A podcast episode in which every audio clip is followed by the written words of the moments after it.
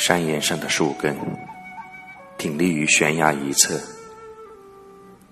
与山野和头顶的青松凝为一尊立的塑像，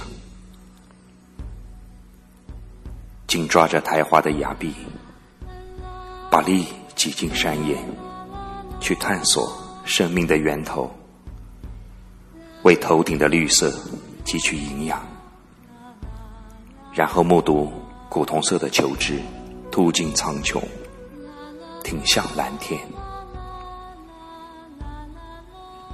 你本属于一片沃土，可以分享花香和欢乐。因立志太高，便注定了此生的孤独和磨难，注定终生与清贫为伴。在风与雨的交错中，你抓住属于自己的机遇，拼命汲取营养，然后把希望寄托于自己的心头。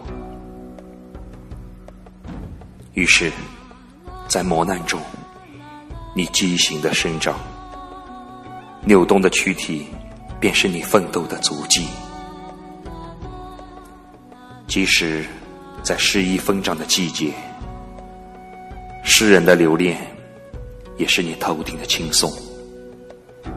不曾想到，忍受孤独、饱经风霜的你，你静静的思考着，默默忍受着命运的安排。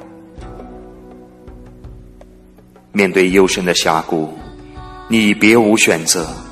唯有拼命的生长，用智慧和力量去融化山岩，顽强且韧劲十足的去开垦坚硬的处女地。村头老榆树的根深深懂得，自己千丝万缕的血肉之躯，正养育着一个古老的村庄。于是。你盘根错节，编织出一部古远的传奇。你的依恋，也是黄土地的依恋，而默默无闻的土地，又有何等的情怀？你将气管点化成血管，把黄土地的爱恋倾诉给那些叛归的心，那些顽皮的孩子。便是你的第一个听众。树成了村庄古老神圣的旗帜，你便是村庄悠久的化石。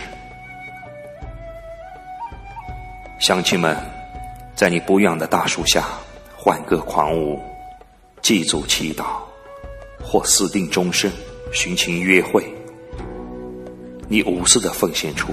自己裸露的躯体，显示出博大的胸怀。展览室里的根立于文雅的红地毯上。此时，你被扒光了皮，甚至挤掉最后一丝血液，然后在你的伤疤处涂上一层漆，默默的。向人们昭示着什么？这是一种畸形欲望。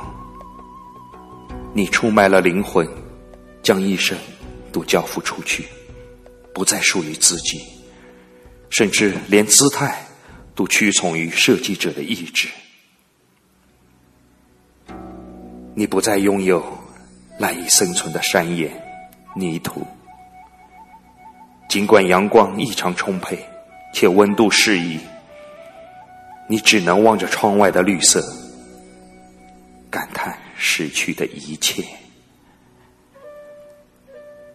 人们对你品头论足，或将你拱手转送，或谋取暴利。你成了人们的一种玩物。终于。你忍受不起百般的折磨，发出了痛苦的声音，